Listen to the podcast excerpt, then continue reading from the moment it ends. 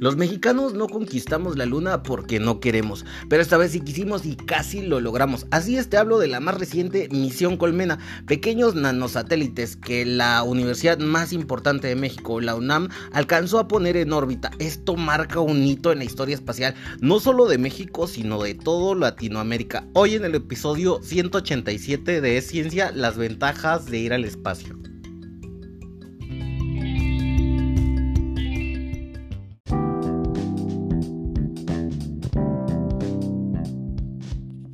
¿Qué tal? ¿Cómo estás? Me da mucho gusto poder saludarte. Mi nombre es Lucas y te doy la bienvenida a esta, la cuarta temporada. Estamos de manteles largos porque estamos festejando el inicio de la cuarta temporada de Ciencia. Ya llevamos 187 episodios y te agradezco infinitamente que te des la oportunidad de ir conociendo juntos algo más de ciencia. De eso se trata este podcast y también te voy a recomendar que como siempre compartas todos los episodios para que cada día podamos llegar a más personas.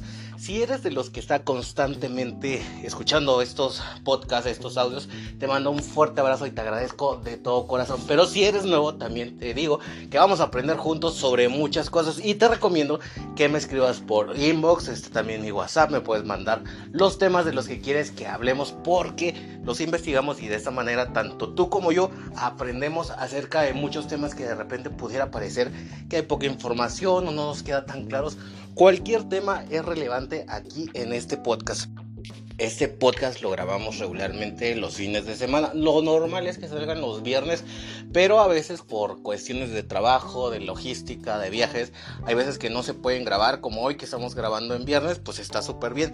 Pero en otras ocasiones no, así que ahorita vamos a hacer una aclaración. Este podcast va a quedar justo para los fines de semana. Voy a tratar de que sea los viernes para que así tengas contenido para ir escuchando mientras sales del trabajo y te vas a tu casita a descansar o simplemente si te estás tomando una bebida, siempre recomiendo que este podcast lo acompañes de alguna bebida refrescante en caso de que haga eh, calor y una bebida caliente en el caso de que haga frío. Yo estoy transmitiendo aquí desde Monterrey y el día de hoy estamos a 8 agradables, agradables grados. Como todos ustedes saben, yo soy Team Frío y estoy disfrutando ahorita, sí, en calzones, como dicen los Team Calor. Y así es, estamos disfrutando el frío porque el frío es vida. Y ya hay un episodio donde hablé cómo bañarse con agua fría puede ayudar a mejorar la circulación y también a mantener tu belleza y tu juventud. Así que si no has escuchado ese podcast, te recomiendo que lo busques en la lista de reproducción, que ahí están todos completos. También te voy a recomendar que me dejes sugerencias, pongas tus comentarios que siempre los leo, siempre los estoy escuchando y así nos vamos enriqueciendo. Pero hoy estamos hablando de algo que es muy importante para la ciencia en México. Los temas que vamos a tratar hoy es acerca de la misión Colmena. Sí, la misión Colmena es un eh, proyecto que en conjunto la UNAM, que es la Universidad Nacional Autónoma de México, con apoyo de la NASA, mandó unos satélites pequeñitos que se iban a encargar de estudiar la Luna. Fue un éxito a más o menos 75% es lo que nos dicen, porque hubo unos fallos, como todas los, las misiones la primera vez, hay algunas cosas que corregir. Y esto ya está dando eh, producto, o sea, estos errores ya están dando eh, más ideas para mejorar en la siguiente misión que va a ser Colmena 2. Pero aquí te voy a explicar todo y por qué la gente está tan empeñada en ir a la luna. Porque se invierten ingentes cantidades, millones, millones de pesos o de dólares también, porque son millones de dólares que se gastan. Que mucha gente se cuestiona si eso no serviría mejor para acabar con el hambre mundial. Pues hoy vamos a responder esa duda. ¿Y por qué es importante? Y es que México hace muchísimo que no participaba en nada, en nada, absolutamente nada de la era espacial. Y esto no nada más marca un hito importante en la historia de nuestro país, sino para toda Latinoamérica, porque si la Agencia Espacial Mexicana involucra también a más agencias pequeñitas de los otros países de Latinoamérica. Y esto, a pesar de que no hayan llegado, hasta ahorita todavía no han llegado a la Luna, ya lograron colocar en el espacio profundo varios satélites que están funcionando. Están funcionando los satélites y aquí te voy a contar eso. Pero también te voy a hablar acerca de algo oscuro. Porque es que México no invertía, no invierte de hecho en ciencia. Se dice que había unos tratados oscuros, los tratados de Bucareli, que había firmado México con Estados Unidos que no permitía que en México se desarrollara la ciencia. ¿Será esto cierto? Vamos a aprender por qué es importante seguir haciendo proyectos para ir al espacio, por qué en México está tan retrasado en la, la cuestión aeroespacial y también un dato importante, ¿sabías que en algún tiempo México fue potencia espacial? Pues hoy te lo cuento todo en este episodio de Ciencia.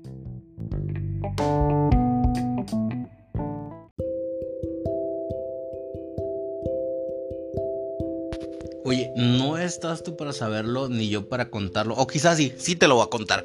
Y es que todos necesitamos saber qué cosa eran los tratados de Bucareli, porque se habla mucho de los tratados de Bucareli y se dice que no le permitían a México tener su propio desarrollo de ciencia, de tecnología. Incluso hay gente que dice que los tratados de Bucareli, y es que sí, los tratados de Bucareli son una parte oscura, muy oscura de la historia de México, y son tratados que sí se hicieron, o sea, son reales, no te creas lo que te digan de que, ay, no, es que los tratados de Bucareli no nos limitaban. Y es que, bueno, más que limitar la tecnología, de los tratados de Bucareli, la finalidad de los tratados de Bucareli, hay que echar culpas y vamos a echarle la culpa a quien firmó el tratado de Bucareli, que fue Álvaro Obregón, que fue justo... los tratados de Bucareli se originaron después de la Revolución Mexicana y eh, fue una negociación que tuvo Álvaro Obregón con el gobierno de Estados Unidos para que lo reconocieran como presidente y pues se dio las manitas. Y es que muchos estadounidenses en ese tiempo había muchos negocios, como ahorita, muchos, mucha industria estadounidense y después del desmán que se armó durante la Revolución Mexicana, muchas empresas estadounidenses exigían que, hubiera indemnizaciones por parte del Estado mexicano por todos los desmanes y todas las pérdidas. Entonces Álvaro Obregón dijo y fue con el gobierno estadounidense a doblar las manitas para decirle si te voy a pagar y todo eso. Pero básicamente, y si quieres que te resuma lo que fueron los tratados de Bucareli, porque sí existieron, fue doblar las manitas y perder la soberanía nacional. Bueno, es que te estoy diciendo, el tratado de Bucareli fue firmado por Álvaro Obregón el 13 de agosto de 1923, con el que se llegó esencialmente, o sea, la historia está bien intensa. Si la quieres leer, yo te la recomiendo que investigues cualquier artículo para que la conozcas, porque es una, un embarradero de, es desde esa época, imagínate, era como, como los políticos con el afán de tener el poder pueden dar, o sea, vender hasta su propia mamá, es lo que luego llegan a hacer y bueno los tratados de Bucareli fueron cosas que no beneficiaron a nuestro país, pero pues a lo mejor sí beneficiaron a Álvaro Obregón, que bueno, estuvo bastante tiempo, bueno, no tanto, pero pues sí consiguió el poder que quería. Y bueno, aquí te voy a contar para que no te digan, para que no te cuenten de qué, qué fue lo que se firmaron, porque la historia es bien extensa, yo te puedo contar todo el chisme, pero se nos va el episodio completo. Y bueno, en resumen, eh, esto este tratado se firmó en Bucareli, en la Ciudad de México, a escondidas y no fue publicado cuando, cuando lo firmaron.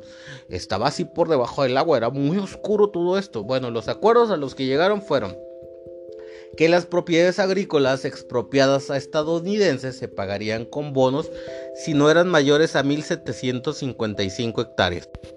También, o sea, la mayoría fue con, con, base a los terrenos y las cosas que se expropiaron, porque también decía que las propiedades que rebasaran dicha extensión, o sea, las 1755 hectáreas, serían pagadas de inmediato y al contado se integraría una comisión que se encargaría de revisar las reclamaciones pendientes a partir de, imagínate, 1868, y las reclamaciones originadas por la revolución se resolverían aparte y de forma expedita, rapidito, con dinero en mano.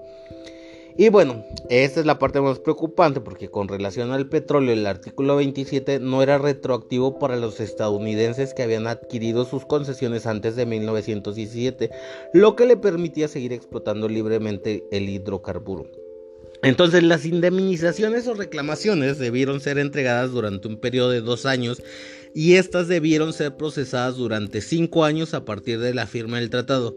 Sin embargo, el tratado de Bucareli careció de validez legal porque no estuvo sujeto, o sea, no estuvo sujeto a la aprobación de los congresos ni de los, o sea, de los congresos de los dos países firmantes, quedando en un acuerdo de caballeros, según, que comprometía únicamente a Obregón, pero no a sus sucesores. Sin embargo, el gobierno de Obregón fue eventualmente reconocido por el gobierno de Estados Unidos, que era lo que le interesaba Y se desconoce, o sea, todo esto quedó en oscuras. No se sabe lo que el gobierno de Obregón pagó a los estadounidenses. Por su parte, el expresidente Adolfo de la Huerta, quien figuraba en el gabinete obregonista como secretario de Hacienda, consideró que el tratado violaba la soberanía nacional y sometía a México a condiciones humillantes.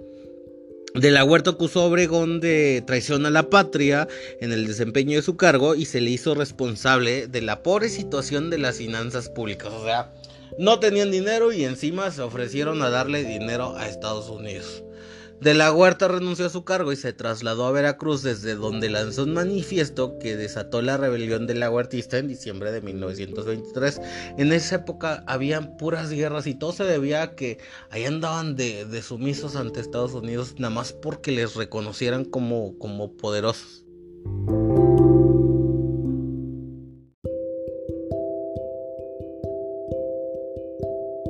Bueno, y lo grave viene aquí es que, mm, es que, ¿qué te voy a decir? Mucha gente opina, mucha gente opina a favor de la izquierda, a favor de la derecha. Unos dicen que sí, el tratado de, de Bucareli afectó la producción de maquinaria pesada en nuestro país. Los de la derecha defienden esto porque los de las derechas...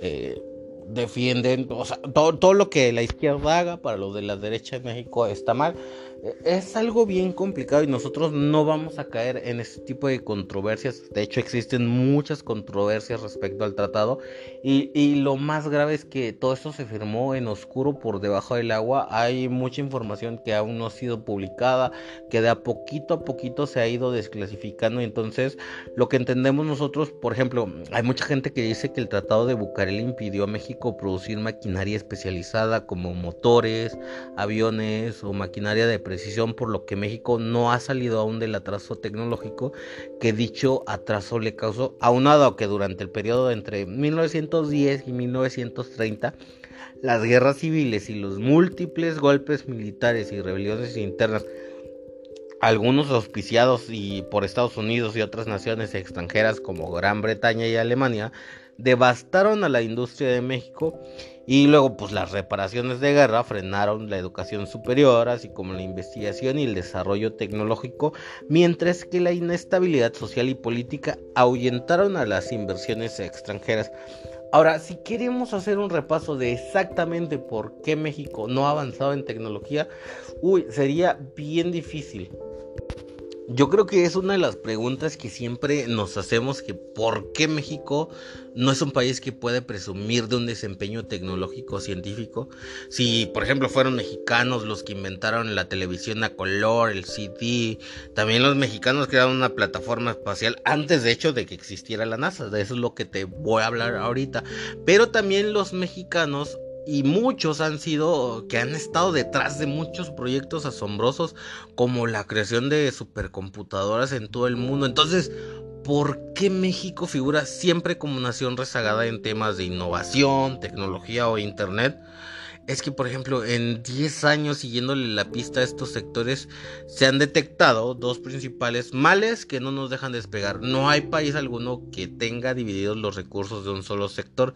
Ciencia y tecnología se agrupan juntos, por ejemplo, en México, eh, eh, están agrupados. Ciencia y tecnología está agrupado en un, en un solo sector. En otros países están divididos. Y pues bueno, si quisiéramos enumerar los proyectos en los que ha participado México en los últimos 10 años en cierta en ciencia y tecnología, son muchos, son muchos y es que o sea, nadie se podría quejar del esfuerzo que se hacen en las universidades porque son muchos proyectos en los que México participa en ciencia y tecnología. Ah, ah, quitando de lado esos proyectos donde de repente financió la CONACYT con miles de pesos, el crear, por ejemplo, salsas nuevas para unas marcas reconocidas de pizza.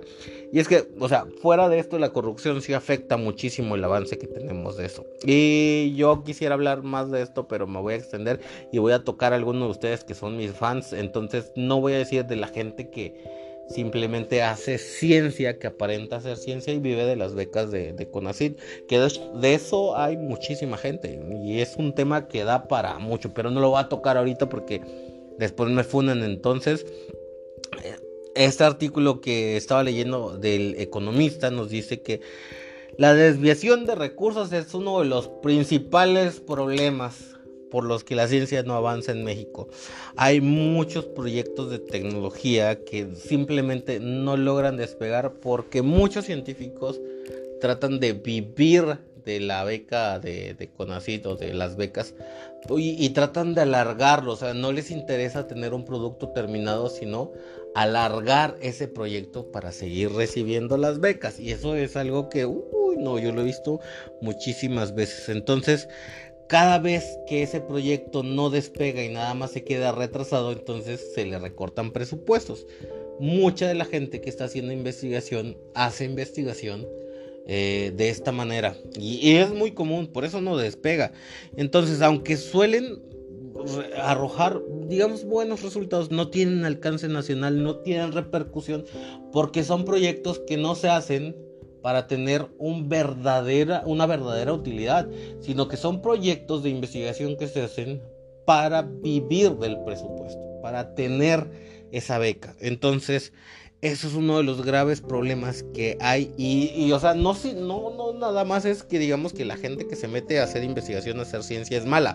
Hay mucha gente buena que ha logrado hacer cosas, no las puedo nombrar ahorita. Si tú eres de esa gente buena que eh, ha logrado hacer un descubrimiento, por favor, envíame un DM y platicamos acerca de tu proyecto porque a mí me gustaría darle voz, darle visibilidad a lo que se está haciendo de ciencia que sí es útil, ciencia que sí es productiva. Pero hay muchísima gente que utiliza a estos organismos donde se hace ciencia para únicamente obtener recursos y así. Uy, hay muchísima gente que yo pudiera... No, no, a nombrar gente. Digan nombres, no, aquí no se dicen nombres.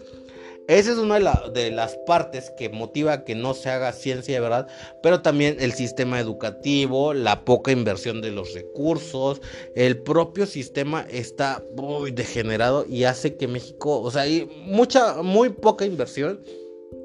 Hay muy poca inversión y la poca inversión se utiliza para nada más mantener a la gente este, en investigaciones que no nos llevan a ningún fruto. Y a lo mejor si, o sea, si tú estás en un proyecto que realmente está sirviendo de beneficio para nuestro país, te felicito, te lo agradezco, también me gustaría conocerte, pero son muchísimos, muchísimos más de los proyectos que únicamente sirven para llenar una nómina, para justificar una beca, para justificar un presupuesto. Muchísimos, créanme que son muchísimos y por eso es que la ciencia en México no logra despegar. Y todo esto está promovido tanto dentro del sistema político, tanto del sistema educativo. Entonces hay muchas cosas que hay que reformar y la ciencia en México no es competitiva.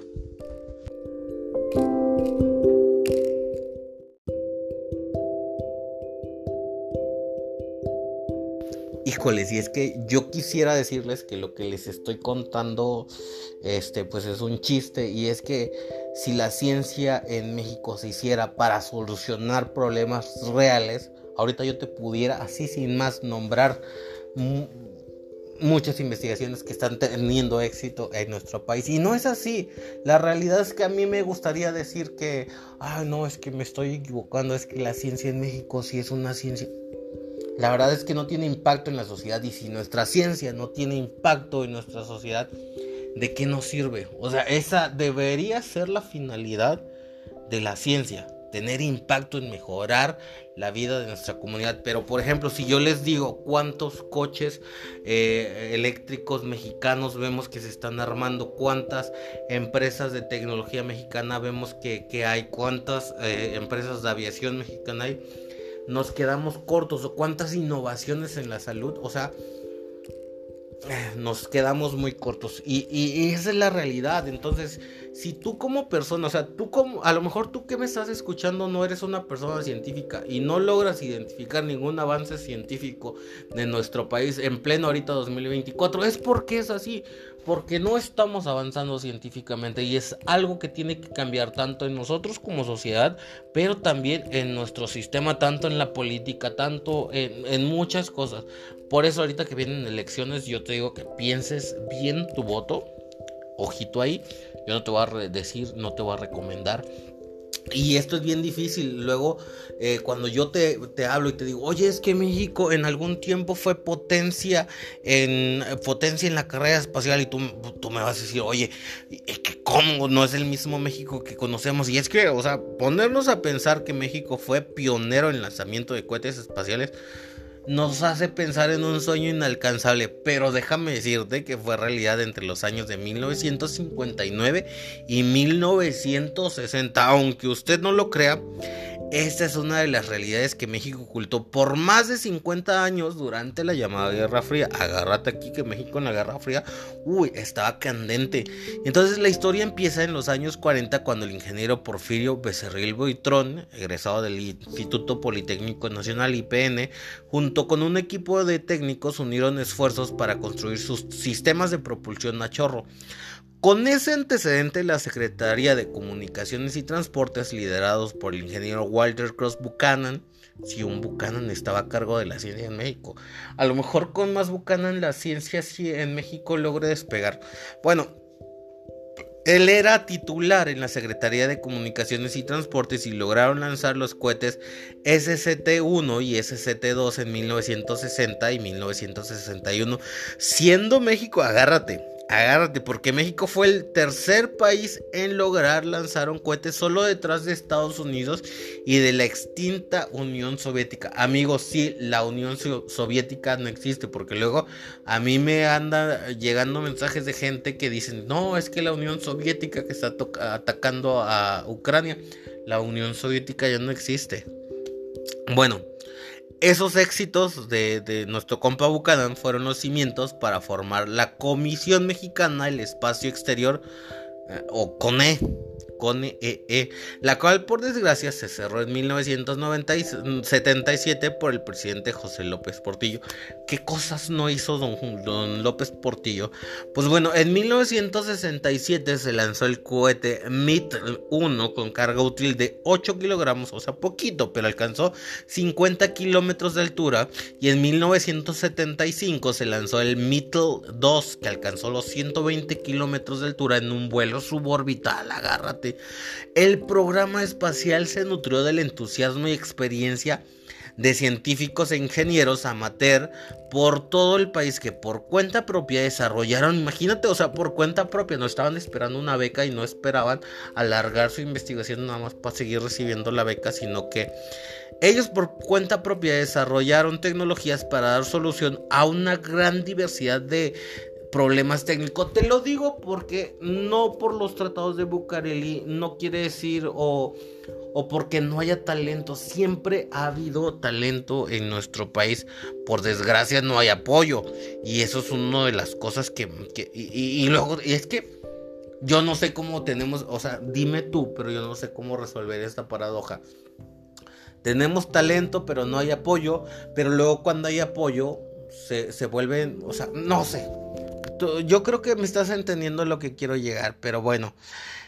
Eh, México fue parte importante de la carrera espacial, incluso se sospecha que una de las detonaciones de bombas nucleares que ocurrieron en el sureste de África, hay una sospecha ahí de que México ya tenía este, la tecnología de la bomba nuclear.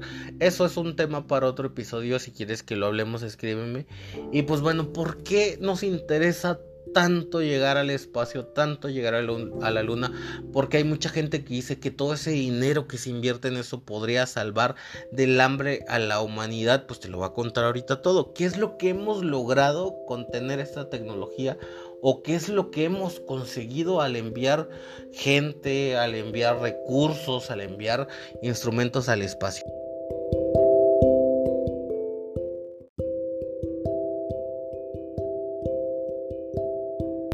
¿En qué es lo que piensas cuando hablamos de la palabra espacio?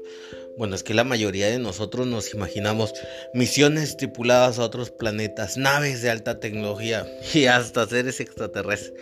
Pero sobre todo suponemos pues que el espacio es un campo exclusivo para naciones como Estados Unidos, Rusia y la Unión Europea, y China o la India pero no para países más modestos y con menos nivel de desarrollo como México.